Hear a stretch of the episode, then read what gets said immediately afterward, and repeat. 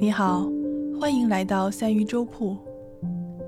我们常常谈论二次元，那你知道什么是二次元吗？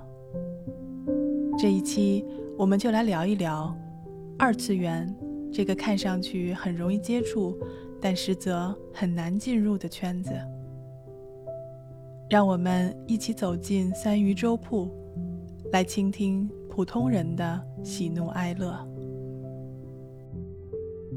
谢大家来到三鱼粥铺啊！我们今天的这个话题是二次元的世界啊！我今天特别请了我的朋友啊，云浦苍台来这个跟我们讲一讲，因为他本身就是一个这个二次元里面的人。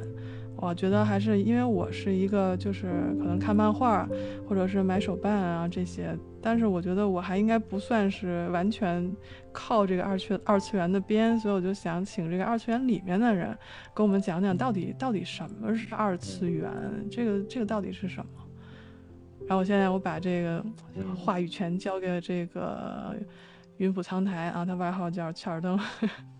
然后你来跟我们讲。我们我们接触二次元大概就是从八十年代嘛，八十年代动画片大陆大部分进入中国，像宫崎骏大师啊、手冢治虫这些都知道了。呃，藤子不二雄，呃，然后高桥留美子吧，算一个小画的。然后就是《圣斗士星矢》的作者，那个车田正美老师，这些老师对六大六大长老级人物嘛。这个大部分进入中国，能详啊。大概从八十年代就是。八十年代后期，大概八十年代和九十年代接期吧，就是香港一些、北京一些，就是富二代，把这种文化真正带到中国，从日本，应该是他们，他们是功不可没的，对。富二代。我接触的，我我大概是在二零零零年的底，然后接触接触了，到那儿就是我的老师，老熊先生，请我在就 YY 二丫二丫上面做了一个主播，就是我是不出人的一个声。就是一个动漫小熊，嗯，然后我就想了解，我说问，我问他们什么是整个二次元的体系，然后师傅给我讲了很多。他说有，比如说主播，主播也算一个二次元的行业，一个附属行业嘛。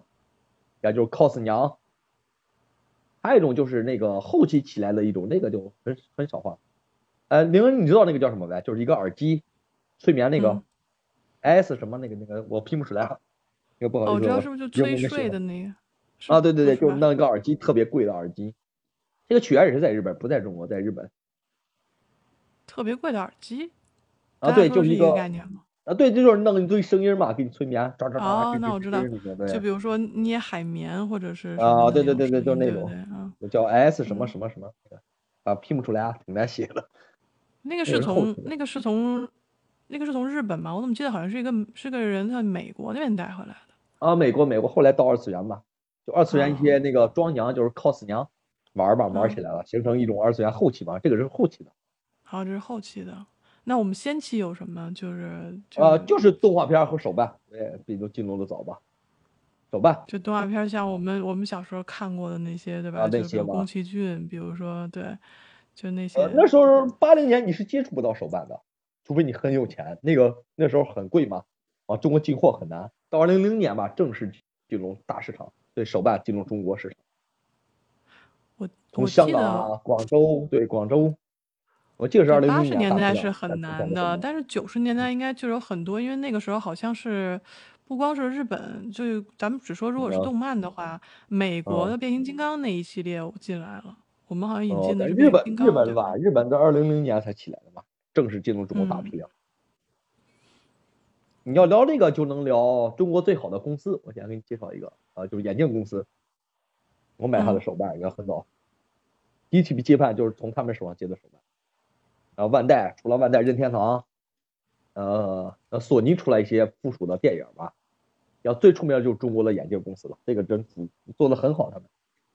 所以，所以就是说，二次元文化其实它主要是，比如说它是通过。动动画、漫画的形式衍生对衍生的各种衍生出来的各种，比如说呃游戏，比如说游戏、电影、电影也算电影、动漫、电影啊，电影也算，二次元也算二次元，不能他们不能分支，因为二次元有些模型也是电影里边的人物嘛，游戏里边的人物，你像英雄联盟啊，呃复仇者联盟那个漫威，漫威对变形金刚都属于。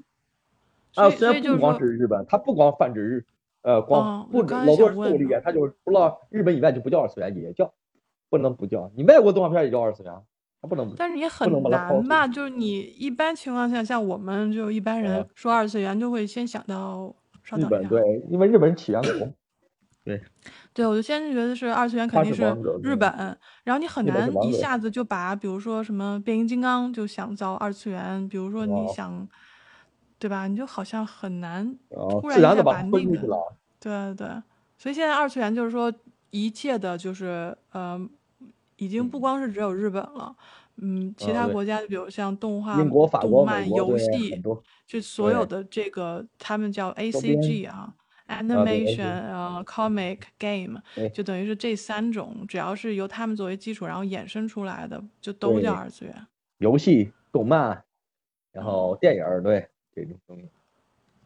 啊，厉害！那这个这个这个所涵盖的太多了。索尼，其实制造万代索尼的最早是游击，并不是手办。游击先进入是什么中国的，游击游戏机任任天堂对索尼的游击游戏机黑白带，，哦，对黑白带我那种黄带记得我记，得记得，嗯，咱们玩过插？卡的那种游戏机，咱们才知道有这个公司嘛。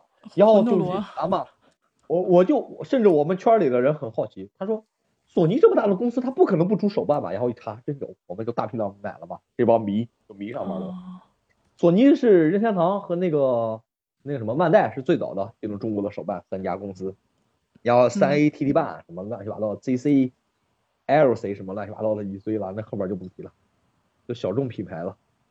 你像美国就是孩之宝吧，变形金刚最主要的孩之宝，哦，对对对对对，这个啊你说我就特别清楚。那时候特别想买一个擎天柱，很贵吧？对，很那时候挺贵的，对，很贵。但是你放到现在更贵了那些。嗯对，现在至少自己挣钱了嘛，就是可以就是花自己钱买了。原来小的时候就肯定要我问过，这个要我问我一个很很好玩的问题，我问我师傅或者包括这帮我接触的这帮专业的 cos，我问我说你嗯 cos 贵到底是手办贵？他们说这个真没法平衡，这个看你个人投入多少。cos 贵还是手办贵？嗯，后来我才知道最最贵的是道具，并不是这些，是道具，真正道具，道具是死哦贵死贵。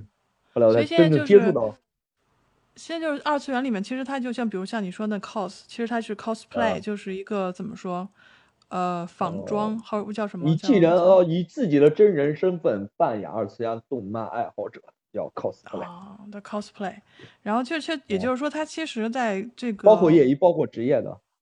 对，在包括就比如说像我们爱你们二次元里面的人，其实他是有一个很，它是一个分类的，是不是就有各种名头的叫法？就像我们可能常常听说，就像你刚才说的 coser，然后就是 cosplay 这种，就是啊，还有就是对博主对博主，美妆博主，就美妆博主，他不是化妆的吗？这跟二次二次元有二次元妆娘妆娘博主吗？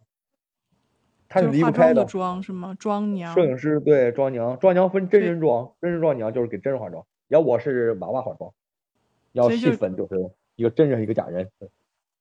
就是把自己画成这个就动漫里面的这个或者游戏里面的啊，人人物物是吗？做仿对人物、游戏？动漫啊啊，对，哦，这个必须有职业道德啊，百分百复原，一定要做到百分百复原，要不你就别出装。我认识一个妹子，就是？呃嗯，二丫那个小畅，她是百分百复原。我说那你不累吗？你做到百分之九十不行？吗？他说不行，这个是职业道德，因为他是职业的。那那要花很长时间吧，在在这个呃这上面你。化妆一个小时，化妆都一个小时，甚至超过好几个小时，很正常。你要做细节、那啊。那你对，如果就像比如说，因为你你不是做这种 coser 的，你是给那个就比如说一个玩偶化妆的，或者啊说呃光包括身上的这些就是染色或者什么的。纹身对，还有纹身、立体哦纹身嘛，拿拿烙铁笔烙，烙出来再哦上色那刺刺那进去的。那你这个，比如说你一个大概每次做一个作品的话，大概要多长时间？嗯，普通的大概三四个月，精品大概十年都有可能，十年到两三年都有可能。我的天，超精品的必须十年吧，因为头发都是一根一根种进去的，身上纹都要做，你细节血管啊，我做出来是个真人一样的。关节，关节的保养，甚至保养后期的保养和各种费用，对，很贵那些。所以你你比如你做你做这个是妆娘的这个是你是做妆娘的，你属于妆做脸部娘这脸部装部和身上的纹身，对，还有我们很哦多配配饰嘛，所以，所以你做出来这个东西是自己收藏，还是要卖吗？还是要怎么啊，样？个私人定制，一般都是私人定制，很有钱的小姐姐玩，哦，那一般人是玩不起的，大几千啊或者上百万都有可能这个，便宜的大几百，小微型的大几百。对对，因为我还记得你曾经发给过我一张照片，就是说你做的那啊对个妆，脸部的，觉得很啊对脸部厉害啊，对，真的很厉害。他是拿聚乙烯，聚乙烯对，嗯有专业的喷枪，喷枪很贵，一个喷头都很贵。我们是不让允不允许不允许徒弟碰，一人一套都是一人一套的，不允许别人碰的。哦，就就像厨师的刀一样，你都是自己配好的角度嘛。有时候我们自己做，甚至自己做喷枪，喷枪那个头儿自己磨，自己做，拿哦买钢材自己做。就是已经发有些买展到这个特到没自己做的好了，是吧？对，分多少号比吧。我的箱子跟你说一百多斤下来，我天呐，能想象吗？提着一百多斤来回跑，不对能不能想象有象。助理，我们都有助理，对，把箱子分为几个，然后助理拿几个，因为一个人干不了的活。嗯，但是你你你一般不是都在比如在自己家里面做吗？你还要搬着箱子去哪里？我们工厂我们也给工厂联系啊，因为我们我们毕竟自己做那个产产业链太小了，给工厂定做啊，就是分一批活儿，或一百多个、二百多个小型活儿就给我们，那我们在必须在一个月哦之内完成嘛，那个工作量很大的，很累，哇，很累很累。那你是怪不得说夜专业的，非常熬夜已经是很对经常专业了，嗯。那那还有别的吗？除了妆娘，像我们说的给自己真人，然后做这个这个化妆，把自己化成二次元的人物，还太有你说是把这个娃娃画成二次元的哦，上这个，最酷的、最难的是那个就是打盔甲的老师，百分百复原那个盔甲的老师，那个我对他们是崇拜，真的崇拜。盔甲就是真人穿的盔甲，还是说哦，不是动漫里边的啊，然后纯钢的打造，它是纯钢百分百复原，而且是真东西打造的，很贵，一一套上百万，一般 cos 是玩不起的，顶级大神才能玩起，收藏起。就收藏的是吧？他们就很多人会去收藏这个呃东，西。我记得魔大神在一九二零零三年在那个就是给日本打比赛，中中国第一次赢了，打了一套纯金的黄金圣斗士盔甲，纯金的就是还有他还有比那个比赛是吗？就是这种啊，对，比如说你们做对你们做妆娘的，还有做这个盔甲各种的对都有比赛，cosplay 也有比赛，国际型的比赛，评哦分有专业老师评分，真不知道，世界级的，因为因为好像这。种都不是太容易收到这种报道啊，或者什么的。一般这种大型活动都在上海大城市有，北京啊、上海啊、广州。第一届在广州花地，那就是说是动漫展上面进行吗？还是说专门有一个比赛？专门的世界性的、世界性的各地、世界各地的都会来大神。那你一般是什么时候或者叫什么名字吗？我们能搜到，比如说新闻什么的吗？因为好像都没有听说过这种。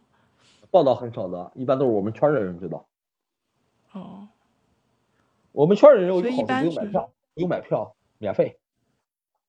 哎，那怎么能够成为这种圈儿内人呢？就说你已经有了一定的专业性，然后大家都是认可你的吗？还是说有什么可以？你就要这直播平台是一个很好的平台，你接触上层次的人、专业的 cos，然后他们带动你进入这个圈儿，哦，靠人带进去，自己是进不去的。所以就是说，二次元其实它给我的感觉是，这个二次元文化其实它是一个还是比较封闭的一个圈子，是不是？就像我们一啊，般外人。接不进不去。哎，你需要资金，你要个人玩儿，你玩到那个就是进入大圈，你需要资金很很多的资金。就是作为一个嗯普通人，就像我们可能也就是说看动漫，然后买游戏，然后嗯然后就是买手办，这已经是我嗯们觉得是已经最靠近二次元文化的了。也就是说，其实我嗯们只不过是在二次元文化的外围，那中心一些技术的一些东西，神就嗯精神上面就那种文化圈儿，其实它属于一个圈儿嘛，就是我们其实一般人进不去，嗯是不是？手办只是一个小圈儿。我认识一个嗯姑娘，三个都玩儿，她玩什么啊？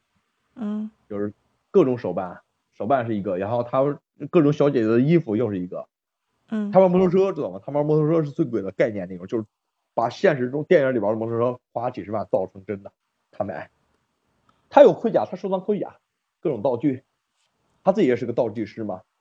你要收藏，就是我们界内各国的界内大神的整个盔甲、宝剑，对，因为因为我个人，我那个就不能说是是道具了啊，不能说道具了，这是真剑，真的开刃了都，这是一个钢条，啪地就斩断了，很锋利，很好的。对，那这个很厉害，因为我们呃其实我们我所在的这个城市，嗯它每年也是有两场比较大的这种，就嗯。是这个呃，cosplay 漫，展，对，比如比如说它就主要主要是动漫展，然后嗯。也是很多人去 cosplay，还有比赛，然后包括嗯。道具，包括这个衣着，很多人是下很多很多功夫，然后花费很多金钱去的。然后包括比如在动漫展上，有一些人是嗯打造兵器的，就像你说的，像打造盔甲，他们是打造嗯兵器的，然后你可以跟他们定制，然后你可以去跟他们买皮革，然后回家自己他们会自己裁这种衣服啊，或者是盔甲呀、什么，他们可以自己做，所以这个真的是很很很有趣。但是就是怎么说呢，就是嗯。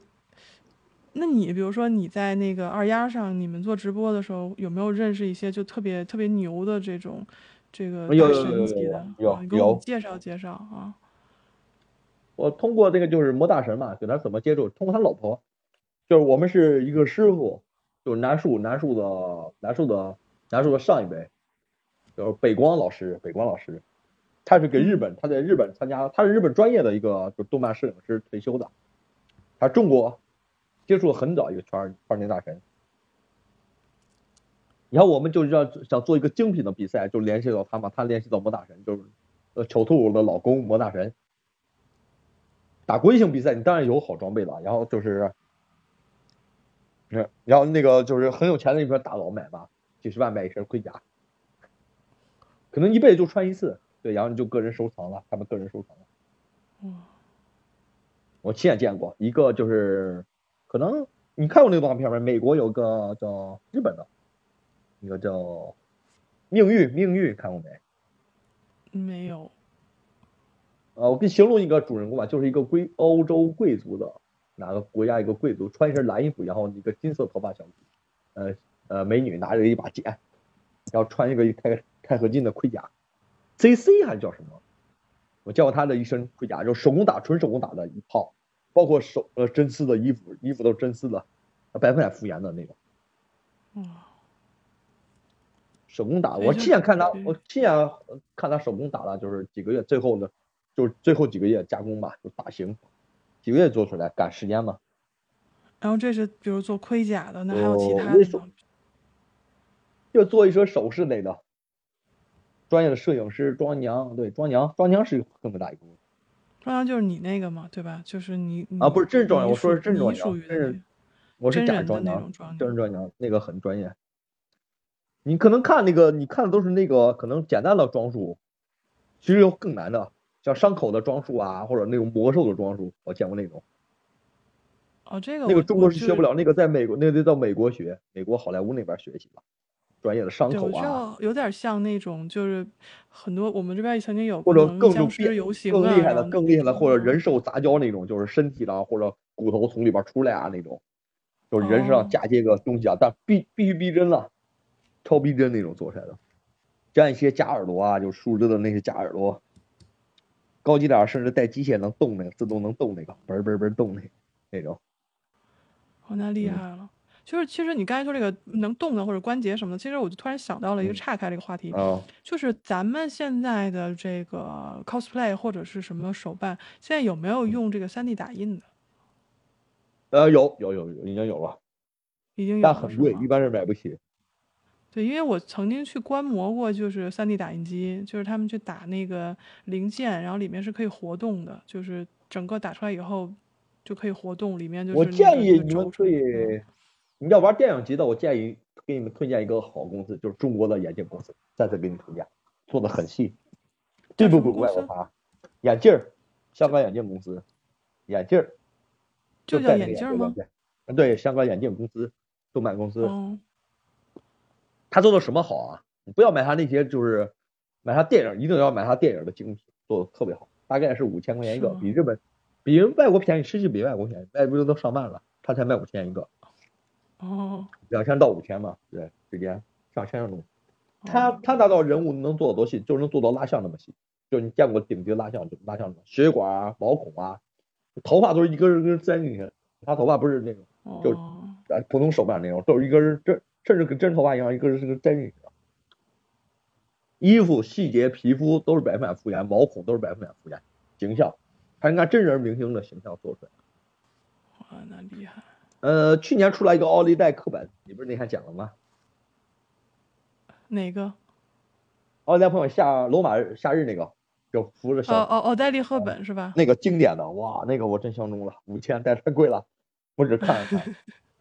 我火机是真买了，我上手摸了一摸，戴上手套摸了，人家说必须戴上手套，你这个给我戴上手套摸，啊，这有有有纸糟了，衣服都是真丝的，对，就给真的奥利课本做到什么程度，就给真奥利课本站在站在你跟前一样。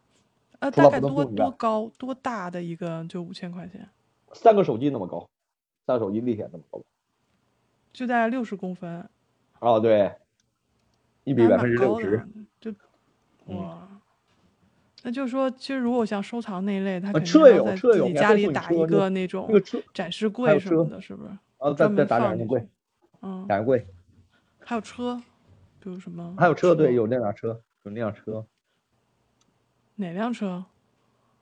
就那辆那个小小绵羊，哦，就是他们那个在那个罗马假日里面罗马假日，对？对，啊附送车，车是免费，车是给你一套的。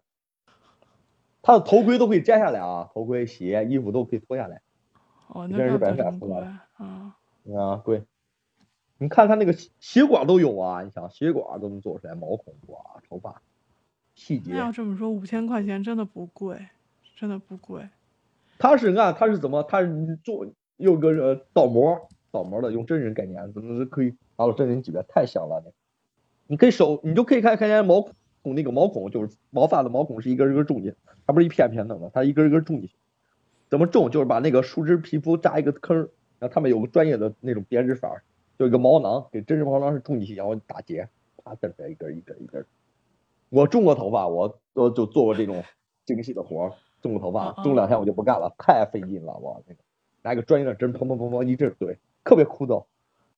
你比比如说，你举个例子，你比如说你去种的那一天，那个你你大概比如一小时能种多少根儿？一小时大概一百多根儿吧，高手能种个五百来根儿。那一般比如说一个一个娃娃，一个模型，我不知道叫什么，应该叫娃娃吧？它大概是多少根头发？嗯，超精细的十万根儿，这真是 数量是一必须达到一模一样，十万根儿头发，一根儿一根儿种，你想想，一撮一撮给种上去，嗯，天啊，你种错一根儿，位置种错了一根儿，你就会全废，这个娃娃就整个废了，头部就整个废了，扔掉，换一个新的，重新倒模，那所有费用从你公司里边扣，从从我没有。想象过，就是你头发怎么会种错呢？一般头发不都是就是有笨蛋，有笨蛋，明明是三绺，他多种一绺啊，就会影响整体的。啊，有笨新徒弟吧，得欣赏人，新徒弟他毕竟嗯再毁掉得新上。我我套路过纹身，纹身套路了，就是比龙太大了嘛。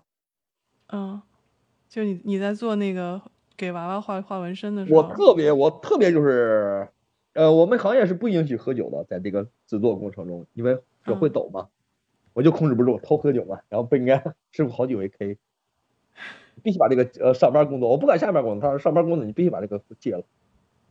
一些刺激性的东西都不让吃，因为会刺激你的神经血管，你手会抖的，兴奋啊！那这个要求真的太高了。呃，而 且在不让不让接电话的，在制作那个空间里边那你是不是也不能听音乐？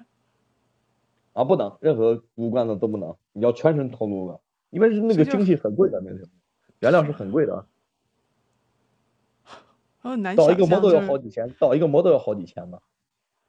对，那很难想象。就比如说你要化你一个错误，这一个这一个娃娃就几年了，几个人的工序就全乱了，你一个错误，对，整个娃娃就废了，整个这造价就废了，从来没整个娃娃听，就废了。没有听说过。对，就是你其实很难想，就是像我们这种，可能只是接触了外围这种手办的人，就没有办哦法去想象，比如说那种就很贵的那种很精细的东西，对，高级手办到底是它后面的成本是多少，多少人工，然后多少精细的活，嗯就想不到这嗯些。